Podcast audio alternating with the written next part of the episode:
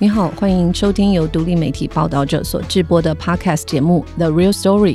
我是报道者总编辑李雪莉，在这里，我们透过记者和当事人的声音，告诉你世界上正在发生的重要的事。俄罗斯入侵乌克兰战争已经进入第四周了，我们试图透过不同面向来关注这场战事。那报道者这一次，呃，到前线还有后勤。不管是专职或者是特约记者，而且从设计师、工程师、Podcast 小组到文字摄影，其实总共动员了二十位同事哦，呃，已经快超过报道者一半的同事了。那这个动员力很强的主要原因，是因为我们觉得这是一场对台湾来说很重要的参考。那现在在欧洲的三位同事已经从乌波边境移动到柏林去做采访，不论是在欧洲或者是台北或在英国的同事和伙伴们，我们都采访到这一次在战事中仍然留在乌克兰基辅和利沃夫等城市的男女老少。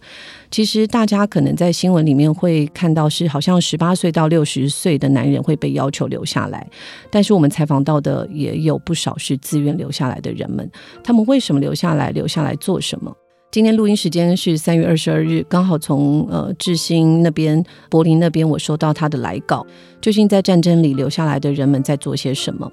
呃，文章里面其实他写到，他们采访到，就是在西边大城利沃夫的四十二岁瑜伽老师呢，呃，艾雷娜，她在开战后选择让瑜伽教室继续开张，她的瑜伽教室里有绿色的植株、壁画，还有落地窗，她为逃难者提供庇护所。那艾雷娜也让这些瑜伽课程继续哦，因为那里每天现在出现五到十次的空袭警报，其实让人非常紧张，所以他教大家不要把情绪堆积在胸口。在战争期间，他认为说，如果能够取得身体的平衡，掌握情绪，就能够越有效的自卫，甚至反击哦。那在这些教室里面，也有军人每天协助和教授大家生存和自我防卫的课程，包括学习急救和基本的防身术，甚至怎么样躲枪战，怎么匍匐前进，怎么样躲避攻击等等。那下课以后，这群学生就会在街头协助乌克兰的军队架设各种伪装网。那同样在基辅，我们也访问到了一个在台湾科技公司华硕待了十六年的员工 Valerie 瓦勒利，他五十八岁哦。他在战争开打以后，本来是负责国际采购和物流的，他就自愿加入地方的防卫队。所以呢，呃，每一个人，每一个留下来的乌克兰人，其实用自己的方式成为后勤部队，大家都努力找事情做，其实都自成一个救助系统。呃，这一次我们的主编和采访主任子午哦，其实也是这二十人团队之一哦，非常非常辛苦，和我一起轮流合稿哦。那子午今天跟我们一起来录制这一场 podcast，子午要不要先跟听众朋友打声招呼？听众朋友大家好，我是子午。呃，每一次子午写完文章以后，我就会接受到呃一些。赞助者还有朋友问我说：“这篇文章的作者的背景是什么？他是学历史的嘛？怎么每次都可以把文章写得这么深度哦？”那子午要不要跟听众朋友讲一下你的背景是什么？哦，我的背景其实是没有什么特别的专业，就是我大学是念算美术史吧，就是一个很冷门的边缘的科系的一个分支，这样。那可能呃毕业以后。就自己比较喜欢看书，然后呃莫名其妙就到了这个出版社工作一下，就觉得哎，对于现实呃记录现实的世界更有这个动力，所以在一些契机下就投入呃记者的工作，到今天大概在十年左右这样。子午是一个很能够静下来的记者，所以其实不同的记者他有呃自己的长处和风格哦。那子午就是很能够专注的，从很重要的一些史料中或文献中，呃，能够读出很深刻的意义哦。那他的访谈也都做得很精彩。那子午这一次独家专访了人还在留在乌克兰的国际知名作家安德烈克考夫哦。就是我们刚刚说的，其实很多留下来的乌克兰人，他是用自己的方式在支援自己的国家。那安德烈他已经六十一岁了，他已经不在这个后备军人的名单里面，但是他还是留下来了。哦。其实这一次国际媒体，包括台湾报道者在内，我们都在找合适的人解读这场入侵。那我们是台湾和华文世界里第一个采访到安德烈的。那台湾的读者可能对安德烈克考夫不是很熟悉，我们是不是先请子午介绍一下？这位作家，呃，这位作家他其实是英语世界，等于说西方的文化圈对于乌克兰最认识、最熟悉的一位文化人，所以在呃二月二十四号俄罗斯侵乌战争之前，就发现呃他在国际媒体，包括《纽约时报》、包括《卫报》或是这个《经济学人》，已经有非常多的文章，包括他受访或他写来陈述，诶，目前这个乌克兰。或基辅那边的情形，那我会就是找到管道可以访问到他，其实也是非常偶然的一个机缘，就是在我们抱着决定在做乌克兰战争的这个题目的这个环境下，我我一直在呃思考说，诶，我就是身为一个留在台湾的记者，一个同仁，能够怎么样，就是在。智信啊，以及一些同事的前线第一手的记录之下，可以怎么样切入这个议题？那我那时候其实也是蛮茫然的，因为可能跟很多朋友一样，在此战争之前，对乌克兰其实都非常陌生，然后它的定位或它的历史等等。所以我那时候第一个呃想要帮自己做功课，是我我去找一些书来看，虽然。一时半刻之下看起来好像是呃缓不济急，因为毕竟战争每天都在发生，然后新闻每天非常多混乱的资讯，但在这个很混乱的资讯海中，我仍然觉得说，诶，可能书本是一个可以比较有脉络去了解一些事情的一个切入点。那那时候就发现有一本书叫做《向日葵的季节》，它是一个波兰记者。在书写从二零呃一四年乌克兰广场革命以来，在乌克兰发生了非常多事，那亲身到乌克兰那边做了非常多第一手的采访。那他刚好在几年前有一有这个综艺，就发现诶，这个公司附近的图书馆有一本这样的书可以借阅。那我就马上在在三月初的时候就到图书馆，想要先把那本书借来看。然后在浏览那本书的柜位的时候，就发现哎，那个同时它在陈列在俄罗斯和东欧文学区。那这些文学的，就是相对于英美文学或英美翻译的著作，其实相对非常少。那在翻阅的过程中，我就很好奇，一本一本拿来看，然后就发现有一本书叫做《企鹅的忧郁》。第一个当然是看说他的这个作者是叫什么名字，然后背景是什么，然后就赫然发现说，这作者安德烈克考夫里面有描述一个简单的句子，说他幼年的时候从俄罗斯迁居到乌克兰基辅，当下就觉得，哎，这应该是可以参考的一本重要的书。那虽然它是一本小说，它的这个整个书封上的一些宣传或介绍也没有特别说这是在讲乌克兰，但我翻阅过程中就有看到一些关键字，它这个故事。其实就是在描绘，呃，就是苏联解体之后，呃，乌克兰刚刚开始独立，那在基辅整个是一个很混乱，然后然后那个经济非常凋敝的情况下的一个超现实的故事。然后，诶，我也很偶然发现出版这本书的这个主编，他是我可能多年前的一个连友，虽然没有什么特别的互动，但当天晚上我就马上。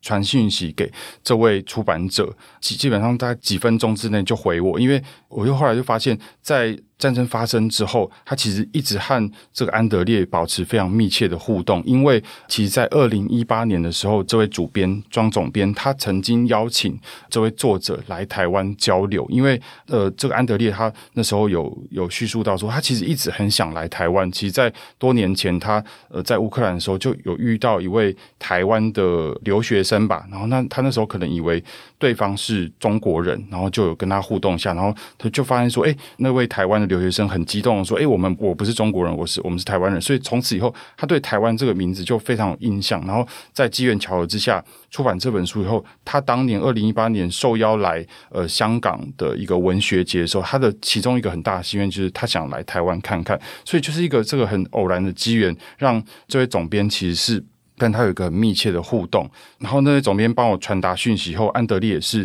可能不到十分钟，他就。转述说他愿意接受采访，然后也就安排在我跟他联系的隔天的一个周六的下午。他那时候，呃，他们全家其实正从基辅，等于说逃到那时候相对战火还没有波及到的西部的一个大城叫利沃夫。呃，刚刚子午讲到这个呃，整个约访的过程呢，或者说我们在挑选受访者的过程，呃，像安德烈他自己是乌克兰笔会的会长嘛，就是 Pan Ukraine。然后刚刚子午有谈到一本就是向日葵的季节，我也蛮推荐大家去看的，因为这是未城出版社，他的译者是林蔚云，林蔚云也是报道者的专栏作家，所以呃，台湾在东欧这部分的专家真的非常少，然后了解乌克兰语、波兰语的人才其实也是很少的，所以很推荐大家去看。那可不可以谈一下这个《企鹅的忧郁》这本书，它的主要的内容在描述些什么呢？它其实是一个蛮呃超现实的故事，它就是描绘在这个乌克兰。刚独立的一九九零年代初期，然后一位呃没有什么才华，但是想当作家的呃一个孤单的男子，然后他可能只能找到为报纸写这个铺文的工作，就是纪念死者的一些小短文，这样一些名人的短文。那他就有一天就到这个基辅的动物园领养了一只企鹅，然后因为那那时候基辅动物园可能没有钱买饲料，然后环境也不太好，领养回家以后，他发现。哎，那个企鹅有疑似有这个忧郁的倾向，所以就一个不得志的男子和一只忧郁的企鹅，有点是一个它的结构其实蛮松散的，没有什么特别。特别戏剧化的故事，但是读者是可以随着这样子的两个很奇怪的角色，有点是漫游在呃刚独立的乌克兰的那时候的社会背景。那那时候社会背景其实非常混乱，包括有这个黑道火拼啊，然后政治暗杀，然后以政治上非常贪腐。那其实这整个也是乌克兰在。九零年代一直面临的一个很大的问题，那所以那时候的乌克兰人民其实对政治是呃相当的不感兴趣，而且是失去了信心。所以那时候在采访的时候，呃，安德烈有强调说，其实，在乌克兰或甚至整个俄国的文化圈，他们其实一般人对于作家会是一个比较信任的角色，他们扮演的其实是一个蛮。呃，可能跟我们台湾认知的纯文学的作家的角色有点不同。他们常会评论时事，然后甚至是对于他们的呃历史的诠释，有很多的比较客观的看法和想法，而且是有很强烈的参与社会的行动。像安德烈他本人就参与了二零一四年的广场革命，甚至在两千年初期广场革命之前的一个，也是一个很大政治动荡——橘色革命，他也有亲身参与。嗯，其实刚刚紫薇讲到一个蛮重要的，就是说在乌克兰，呃，人民比较信任作家更胜于政治人物哦。因为其实乌克兰在一九九一年独立以后，呃，等于是三十年要进入第三十一年，这三十一年的过程当中，其实内部的政治有非常多的贪腐和问题存在哦。其实作家，我自己也观察到，不管是乌克兰的作家，或者是有一些东欧的记者，刚刚譬如说你谈到的向日葵的季节，又或者是另外一本书是在讲跳舞的熊哦，多半都在谈这个后苏联时代，等于是苏联解体了以后，这些欧洲国家在面对一个自由的。或是资本主义，或者是民主时代的来临的时候，他们的手足无措。可是也很有趣哦，为什么这些作家和记者们都是用动物来形容？一个是跳舞的熊，然后刚刚在讲忧郁的呃企鹅的忧郁。对，那个就是俄罗斯文学，就是乌克兰现在是独立，但是他们还是广义的受到，我觉得是受到很经典的。俄罗斯的文化传统的影响，那呃，安德烈他他本人就表示说，他其实受到一个很经典的作家强烈影响。那个作家就是前苏联的作家，叫布尔加科夫。那布尔加科夫其实是二十世纪非常重要的这个所谓的魔幻写实主义的大师。那台湾其实。多年前也有翻译过他的著作，叫做《大师与玛格丽特》。如果各位读者有兴趣，可以自己去 Google。那他其实就开启了，有点是开启了俄罗斯或是整个斯拉夫语文圈的他们的创作，用一种比较超现实，或是动物，或是像布尔加科夫他曾经写过很经典的一本书，就是。狗被一群科学家，然后很置换了脑袋，然后它其实是影射那时候在史达林时代的一些思想的改造或者迫害等等。所以这样子的超现实，或是用动物来影射，或是来描绘现实的状态，其实他们这一批作家，我觉得是继承了一个影响。那其中还有很很关键，就是前苏联时代的呃言论是不自由的，那思想审查更是。跟我们以前戒严时代一样，是非常的强烈，所以他们作家常常要用一种呃曲折的方式，迂回的方式，对，用迂回的方式，然后来影射现实。而且动物对他们来讲，呃，有点像人，但是又不太像，然后中间又有一种很强烈的黑色幽默的的的一些意味。非常推荐大家去看一下我们刚刚提到的这几个作者还有作品哦。那再回到这个安德烈哦，其实安德烈。呃，我们刚刚有稍微谈到他今年六十一岁哦。呃，我自己在子午的文章中很印象深刻的就是说，他从小接受的有点像是台湾的党国教育，就是列宁爷爷，他们用列宁爷爷来称呼自己的领导人哦。其实，在乌克兰现在四千四百万人人口里面，呃，有七成是乌克兰人，但是还有其他的，包括白罗斯人、摩尔多瓦裔、波兰裔，还有犹太裔，他们的种族和这个人群是非常非常多元的。那里面的俄罗斯裔是第二大群体，有七百多万，大概占全国总人口的十七点五 percent。安德烈就是一个，所以呃，我自己好奇，就是说，像安德烈，他是一九六一年出生在苏联时期，然后你刚刚说他三岁搬到基辅，在苏联瓦解以后，已经变成是乌克兰首都。那子午是不是谈一下安德烈自己和家人？他作为俄罗斯裔。他怎么样经历帝国的瓦解、苏联的解体，然后从一个苏联人又变成乌克兰人的这个变化？对，就是他是蛮特别，以俄语在创作。乌克兰文学，他其实写的都是乌克兰，然后他长期对于呃，尤其是普丁上任以后的俄罗斯有很多的批判，所以他的书在大概二零零八年就在俄罗斯被禁，即便他是写的是俄语。那他本人其实就如刚刚雪莉描述到的，其实从小是成长在一个类似我们以前党国教育的体制下，而他甚至从他以前的。一些文章里面也可以看得出来，他其实很怀念就是他的童年的，因为他觉得他童年是一个很单纯的环境，然后大家玩那种战争的游戏，然后都把坏人叫做纳粹，永远是德国纳粹，永远是坏人，然后他们就是呃很勇敢的保卫家园的这个苏苏联士兵等等。那在苏联有一个在他们可能六零年代以后蛮大的变动，就是呃稍微言论有点放松以后，其实有很多的。地下的文学在流传，甚至是呃影印的，或者是拍照下。虽然他们官方没有办法呃流通这些西方传传进来，或是他们本国的意义作家的作品，可是他那时候呃在青少年时期，就因为他的哥哥还有他的朋友带回来了一些，包括这个索尔尼辛，或是包括西方的这个弗洛伊德、荣格的这个心理学著作，有点是打开了他的视野。那这也是很多那个时代六七年代成长的，有一些有些俄罗俄罗斯。或是前苏联的知识分子，他们的一个成长的经历，但是他的父母那一辈经历过二次大战纳粹德国的战火下，他们还是有一个世代的落差，所以他的这个忧郁的企鹅，他曾经在受访的时候有形容过，他用企鹅这个象征，其实就有点像是前苏联时代的这些人，他们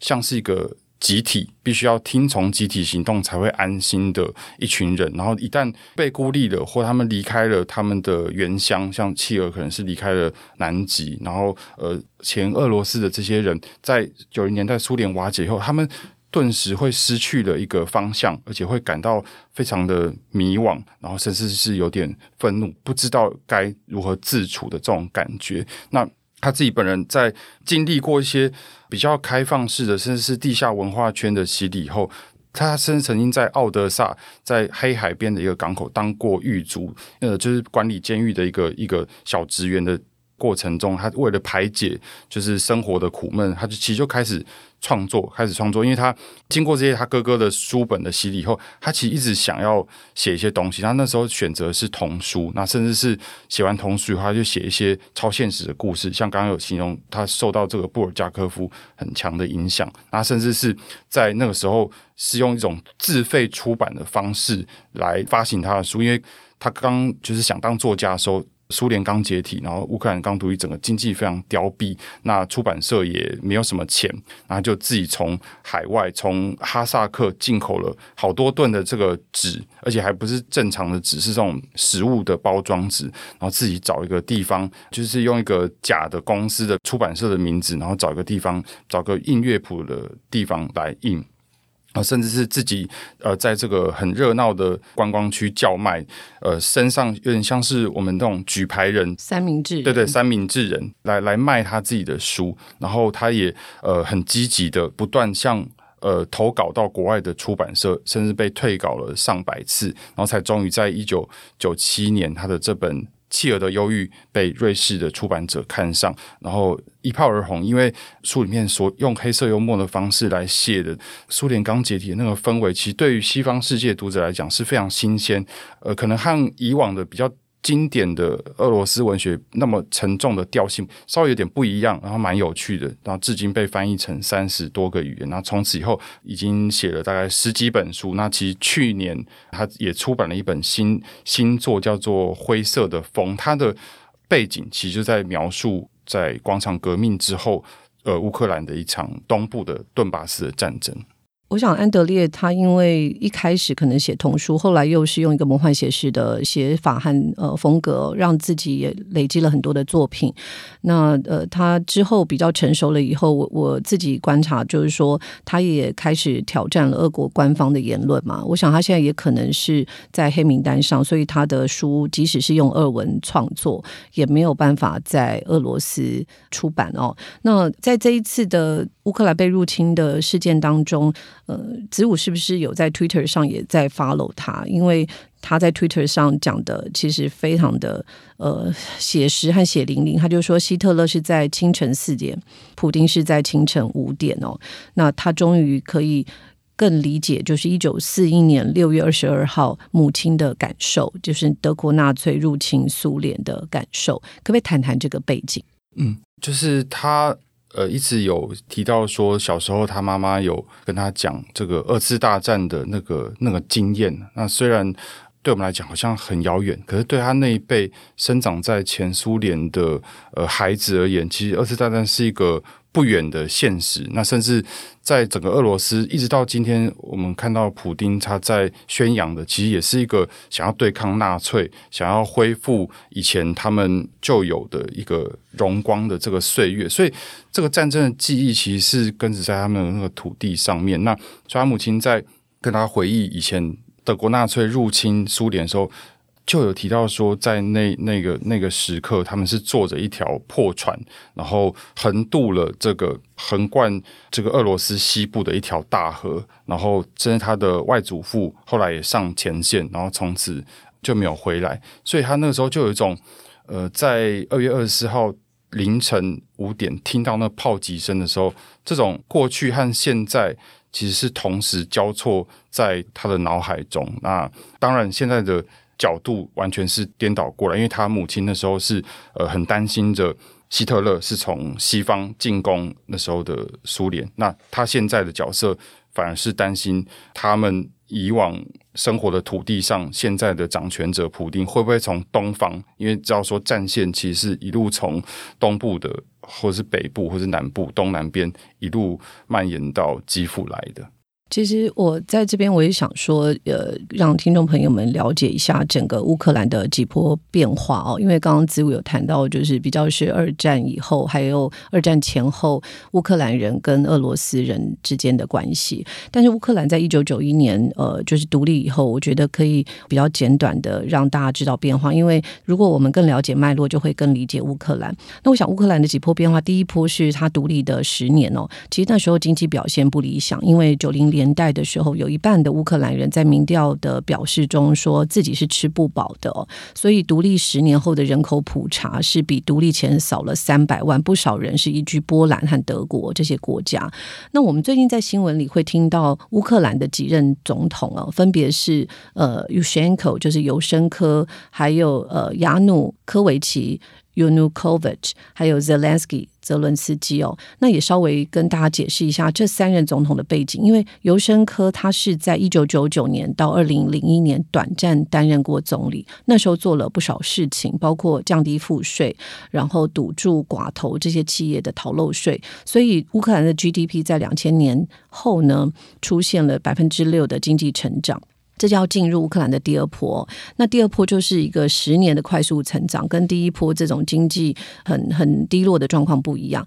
Usenko 他后来成立了我们的乌克兰党，他在二零零二年的议会选举中拿下四分之一的选票，二零零四年他就出来选总统哦。但是当时比较亲俄罗斯的亚努科维奇，他在选举中篡改数据，这件事情让就是十几万人上街抗议，这就是我们说的橙色革命。大家就觉得说，我们现在应该是要一个民主的国家，而不是一个靠近俄罗斯，然后更是让自己内部很多裙带主义贪腐的国家。那到了大家比较熟悉的广场革命，其实是在二零一三年底哦，那时候乌克兰就是要展开欧盟峰会，呃，尤申科呢，他本来就开始要谈跟欧盟的这个协议，可是当时的总统亚努科维奇就宣布说，他拒绝签署任何的。文件，所以呃，数十万人上街展开广场革命，有很多人死亡。那最后的结果是亚努科维奇出逃，那境内五百座的列宁纪念碑被摧毁哦。然后当然就是大家比较熟悉的，包括二零一四年普丁对乌克兰出兵进占克里米亚，然后延续到现在对乌克兰境内全面的侵略。那子午其实刚刚有谈到安德烈他自己也经历过了。橙色革命和广场革命哦，就是第一场跟第二场对于乌克兰近年来说很重要的两场革命，可不可以谈一下他是怎么样回忆这两场革命的？嗯，他很生动的有提到说，尤其是广场革命，因为他说他家就住在那个基辅的独立广场旁边，所以事件一发生以后，他和他的太太就马上到那广场帮呃这些占领的群众煮饭。那甚至他在那个现场，其实就看到，呃，这个乌克兰的公民社会的活跃的程度，就是他们有一个所谓的开放大学，就是很多的知识分子，包括大学教授，然后作家、记者都在那边，呃，有点是席地而坐，然后就是在他们占领的时候替群众来上课。那他也做了几场的关于乌克兰文学的演讲。呃，甚至在在这个广场革命结束以后，其实俄罗斯马上就唆使了乌克兰东部的这个亲俄的势力发起一个后来我们知道的顿巴斯的这个战争。那他也多次的到顿巴斯的前线去记录他们前线的样貌，所以对他来讲，其实经历过这两场，其实是一个蛮大的动乱以后，乌克兰整体社会。是越来越朝向一个嗯，因为他会觉得说，以往其实他们还是有在俄罗斯或是西方世界两边摆荡的一个趋势。然后，其实这两次的公民社会展现了很强的能量以后，其实慢慢这个国家虽然它是有不同的民族组成，但是他们还是有一个更强调凝聚出一个想要朝向民主。简单来讲，就是跟欧盟、跟欧洲人的呃生活，或是法治，或是整个社会制度越来越靠近的一个趋势。呃，我记得在前几集的 Podcast，我跟吴瑞仁老师也有过一场对谈哦。那那时候其实有提到，就是在香港的反送中运动的时候，其实很多的香港朋友会去看《Winter on Fire》，也就是广场革命上面发生的这几个月的一个纪录片哦。其实虽然文化上、语言上都很不同，但是因为面对的是很接近的，就是一个集权哦，那所以大家的共鸣感是非常强烈。那刚刚子午说，不管是橙色或者是广场，都让世界渐渐感受到乌克兰不想被当做前苏联国家之一，然后他们慢慢的往西走，向欧盟想要呃融合。那我想再请教子午，就是说安德烈。在你的专访中，他也有看到和分享，就是乌克兰人的认同和文化，其实跟就是留着这个俄罗斯血裔的人哦，可能从他的角度来看，我觉得会更客观，因为很多人会说，你们都没有去采访俄罗斯人的视角，那俄罗斯人是不是就一定就是支持这场普丁发起的？圣战哈，那我觉得安德烈的角度某种程度可以反映很多在乌克兰的呃俄罗斯裔的想法，是不是来分享一下他看到的？呃，就是他从乌克兰过往的历史来看，其实这片土地。长期以来就是一个很很自由、很开放，甚至是不同的势力在交汇。所以他他有形容说，乌克兰人呃不喜欢这个权威，然后不尊重领袖，是非常呃个人主义，甚至是有点呃，他用一种一个名词叫民主的无政府的一个一个心理状态。然后这心理状态是呃非常相对于。可能是前苏联或是俄罗斯整片这个以前的大帝国承袭下来的，他们的性格是一个比较集体的，那比较需要共同做某些事情，而且比较服从的一个心理心理素质。那所以他的第一本被介绍到世界这个呃企鹅的忧郁著作，这个企鹅的角色，其实他在想要描绘的就是前苏联的一种哦，或者是俄罗斯人的一个集体的心理状态。因为呃，在后来的一些学者的分析中，也会提到这个很独特的俄罗斯一直想要。好像和西方对抗，其实根植于他们一个很不安全感。一个这么大的土地，它横跨了大概有十到十一个时区的土地，那它基本上很少有一个天然的边界。那它最北方的这个港口，其实常年是冻结的。然后西边其实一直紧邻着欧洲，没有一个天然的屏障。然后南边是中国，然后。东边是这个太平洋，这是海洋，这样，所以他们一直在急着想要寻找一个，好像一个出口，或是一个能够捍卫他们，或者让他们的资源可以去交汇的一个港口的一个一个很强烈的心态。其实，在这个帝国可以看到，过去几场战争里面的那些主导者一直有这种东西在里面。那加上呃，他们的自然条件非常的非常的艰困。那乌克兰又是一个相对来讲土地。很肥沃，然后也是他们过去很常依赖的粮仓，然后资源非常丰富，那语言也是很近似，所以这个地理上的很难分割，也导致了一直以来俄罗斯人对乌克兰是一个很很难放放手的一个情感呢。但是呃，心理素质上其实就有一个很大的差异，因为他也他也提到说，乌克兰这个国家的名字，那在俄语里面，它的意思其实就是边区比较。边缘的地带，那过去很多的，不管是蒙古人啊，或是鞑靼人，呃，或是被流放到边远地方的人，在那边移动，自然而然形成了乌克兰一个比较混杂的状态，而且各自独立的认同。那他一直形容说，现在乌克兰社会其实是一个个人主义的社会，所以他从事作家三十年以来，常常被质疑说：“哎，你觉得你是乌克兰人，那为什么你还要用俄语来写作？”他就会也是用非常个人的观点去回应说，因为他身上流着是恶意的血统，那他也自然而然的习惯用俄语来，而且他喜欢的作家也是俄罗斯的作家，所以他自然而然用俄语创作。那有些人能认同，那有些人不能认同，但是他觉得这就是乌克兰，就是尊重每个人的看法，他也不觉得被冒犯，或者也不会生气。这样，刚刚子午谈到就是乌克兰的这个名字，他在呃达达的语言里面。虽然有一种边缘，但是有人翻译是一个自由，哈，对，就是有不同的翻译。然后，其实我自己知道说，像现在如果在乌克兰说俄语，你要非常的谨慎，因为很可能就马上会被贴上你是敌人的标签哦。所以我想要请教，就是说，当然安德烈他作为一个很奔放、很自由、很 open-minded 作家，他会认为说，不管。呃，人家能不能接受他用俄语写作，他也不会感到被冒犯。他是真正的自由主义者了，我觉得在这一点是呃没有问题的。但是呃，我们也看到，就是说乌克兰经历了几个重要的橙色革命、广场革命的重大事件。二零一九年，呃，就是 Poroshenko 在总统任期的时候，就是促使国会通过了乌克兰国语法案。那我看了一下这个法案，他是说未来乌克兰的军工教体系。系公职人员啊，民意代表、军队、教师都只能使用乌克兰语。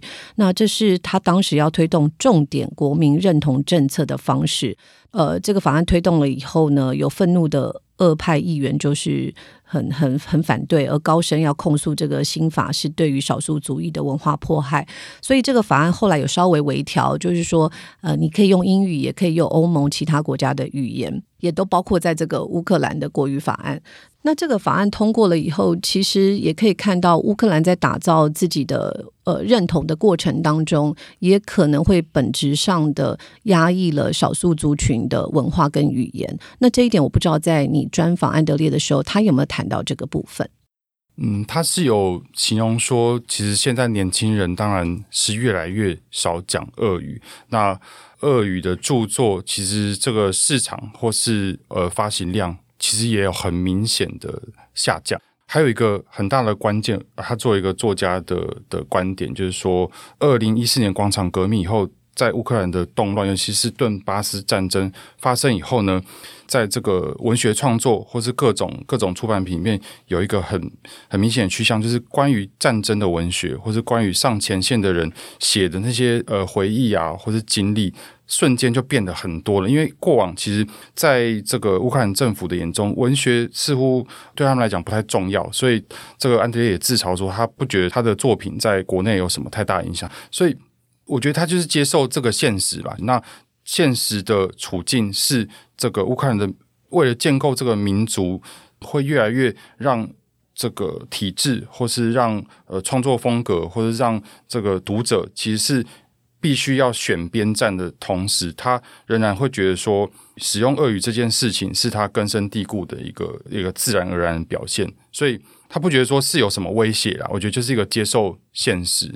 但是在这个同时，其实我们也在过往这一个月的新闻中会注意到，普京常用这个他要去抵抗乌克兰里面的纳粹分子啊，或者把乌克兰人形容是小纳粹这种很。贬义的方式来形容，其实这也是一个呃，其实一个在战争发生之前的很多西方观察家提出的隐忧，就是说，呃，在建构乌克兰民族过程中，他们其实尤其在乌克兰西部有很多比较是极右翼的。这个团体他们会去颂扬，越来越去颂扬他们在二次大战时期的一位民，对他们来讲是一个民族英雄，叫史蒂芬·班德拉。那他其实，在二次大战的时候也是想要乌克兰独立，但他那时候是联合了呃德国纳粹，然后其实有迫害了那时候的波兰人啊，或是一些少数族群。所以在这片土地上的那个历史是相当的纠葛，但是在不同的时间点，我会发现到他们又会。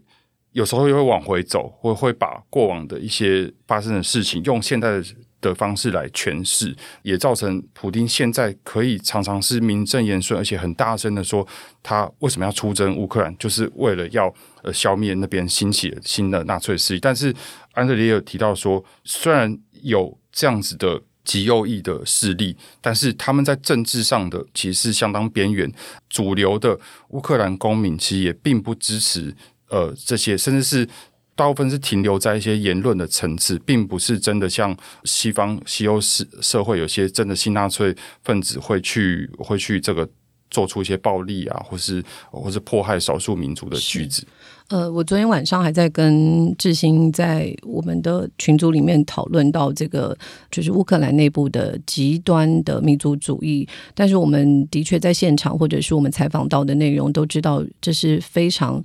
真的是非常非常少数，而且它是停留在一个呃，就是言论上面的哦，并不是有具体的强烈的行动。所以当这样的东西，因为我想任何国家都多元的国家一定会有不同的声音，但是这么少数的声音被放大，呃，或被挪用，而作为一个。普丁出兵的理由实在是让我们觉得是也无法接受了哦。那如果我们回去看二零二一年七月，我觉得这个普丁已经铺了很多的梗。我昨天还特别上到克里姆林宫的英文新闻网站去看，七月十二号傍晚五点的时候，克里姆林宫刊登了一篇普丁的七千字长文。它的标题就是 On the historical unity of Russians and Ukrainians。它意思就是说，俄罗斯和乌克兰在历史上是统一的。他一直回溯那个历史哦。那文章一开头就说，呃，Russians and Ukrainians were one people, a single whole。也就是说，我们是单一的全体，我们是同属一个民族。所以你可以看到，普京其实不是二月二十四号才出兵哈，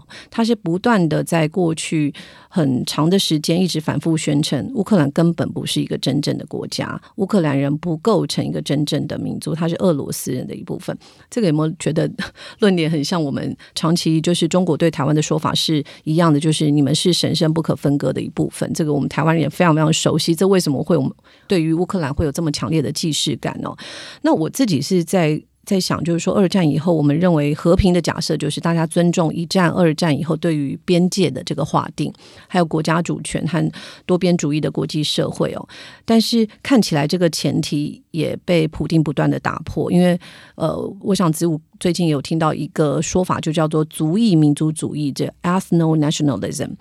呃，子午可不可以稍微简单的说一下这个概念？嗯，这个概念其实就是从。普丁的身上看到一个极大化了，但是在普丁之前，甚至他同时代的，我们也可以看到很多呃世界的领袖，包括之前的呃美国总统川普，还有这个印度的总理莫迪，然后土耳其的总理埃多安，呃，甚至还有欧盟，其实欧盟国家的呃匈牙利他的领袖，其实他们在这十年来就是一直不断的在召唤一种。同一单一族群，然后在一个甚至是地理的边界去划定他们的势力范围，或是他们的呃一个认同的的召唤。那这个召唤，其实，在普京出兵之前，呃，很多我们可以在国外的这个分析或是报道里面看到非常多，但是。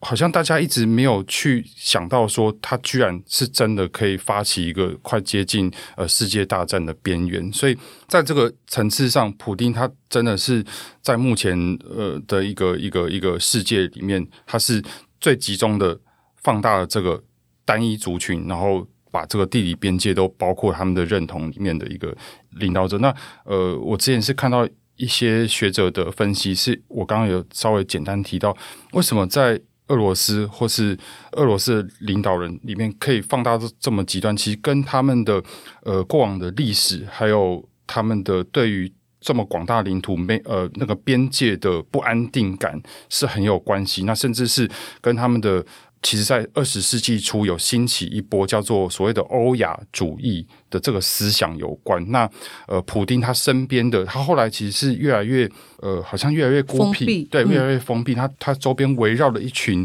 呃密友，这些密友其实很多是历史学者或是哲学家，然后他们的思想会受到二十世纪初的这个欧亚主义有关。他们会认为俄罗斯是一个有别于西方世界，那甚至在欧亚大陆一个很重要的一个核心，那它这个东西又会和他们东正教的传统有关。那像我看到昨天的新闻报道，俄罗斯的东正教的这个可能最高层已经直接说，呃，普丁的这场战争是一场他们用圣战来形容。所以那时候看到这个呃新闻时候，真的是觉得非常恐怖。那就是他们这一些领袖似乎。好像已经有点超脱了现实的，就我们可以认知的现实。他们不断的在召唤历史，那这些历史其实我觉得对我们来讲也是要有很多的功课要去了解，包括欧亚主义在二十世纪初在俄罗斯的这个脉络，其实跟呃刚刚雪莉有提到的这个族裔民族主义为什么在俄罗斯会得到这么大的放大极大化有关。这真的跟我们在过去两百年所就是阅读到的，或是感受到的，the nation state 由同样的语言文化接近性而成为一个国家，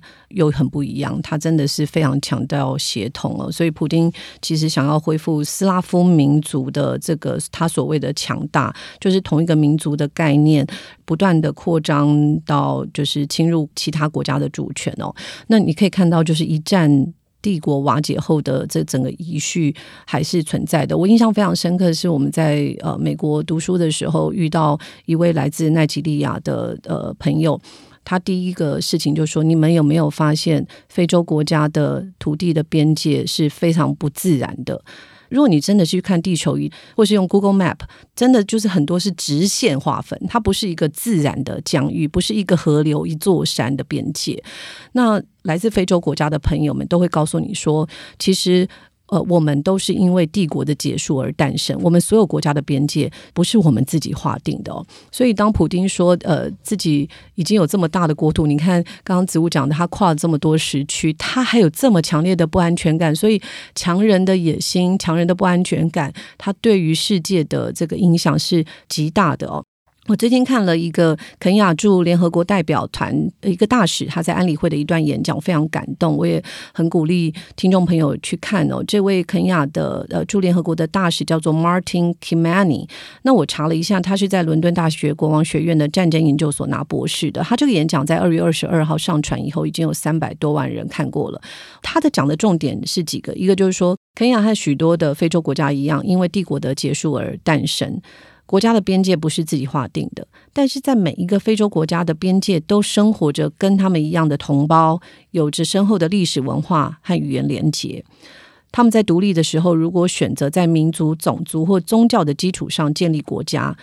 这个可能会在未来几十年发动血腥的战争。但是相反的，他们同意接受自己所继承的边界，继续追求非洲大陆的政治、经济、法律的整合目标。他们没有成为一个怀旧。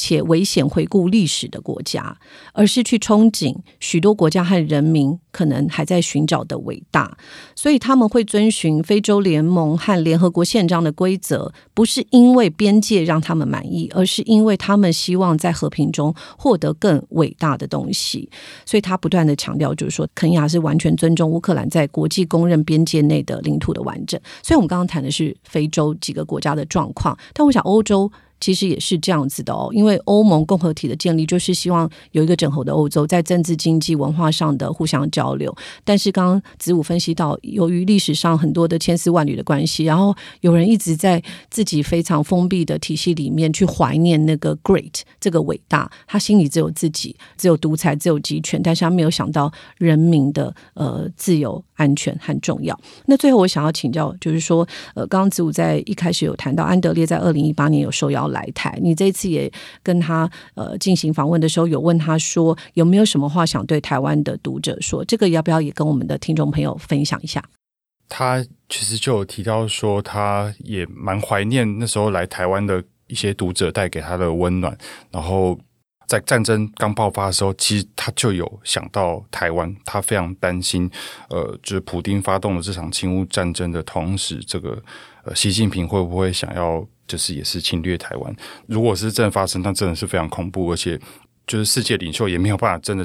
去完全介入这样子的乱局。那当然，他就说还好，就是目前中国领导人还算有智慧。那他也给台湾读者一段话，就是希望呃台湾人可以珍视我们的这个自由，然后热爱我们的土地，然后他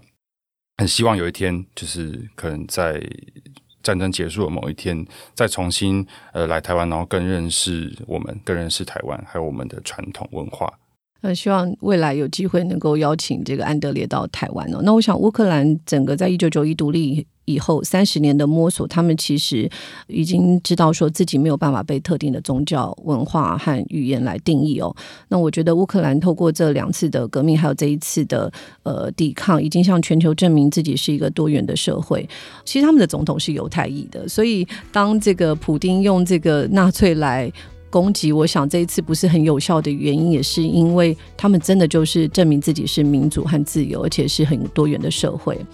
以上就是今天的节目，非常谢谢子午，然后也谢谢您的收听。听到了最后，报道者是一个非盈利媒体，非常仰赖大家的捐款来营运。欢迎透过 s o n A P P 的赞助，或是到报道者官网定期定额支持我们。如果你觉得这集节目对你有帮助的话，也希望你能多多将报道者 Podcast 分享给更多人知道。谢谢你的时间，那我们下次见喽，拜拜。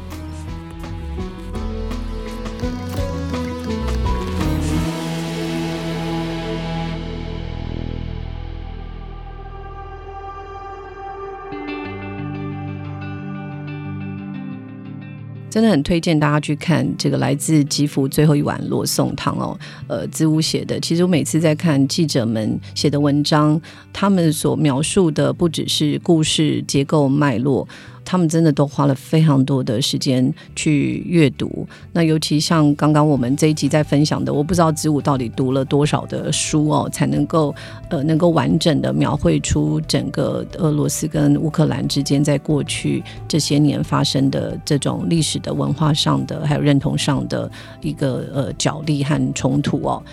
虽然报道者的文章很长，但是不是为了长文而长文哦，每一个都是有很重要的脉络，也希望读者们能够细细的品味它，然后也帮助我们的文章能够传播出去，让更多的人知道有报道者这个媒体，还有我们记者的努力。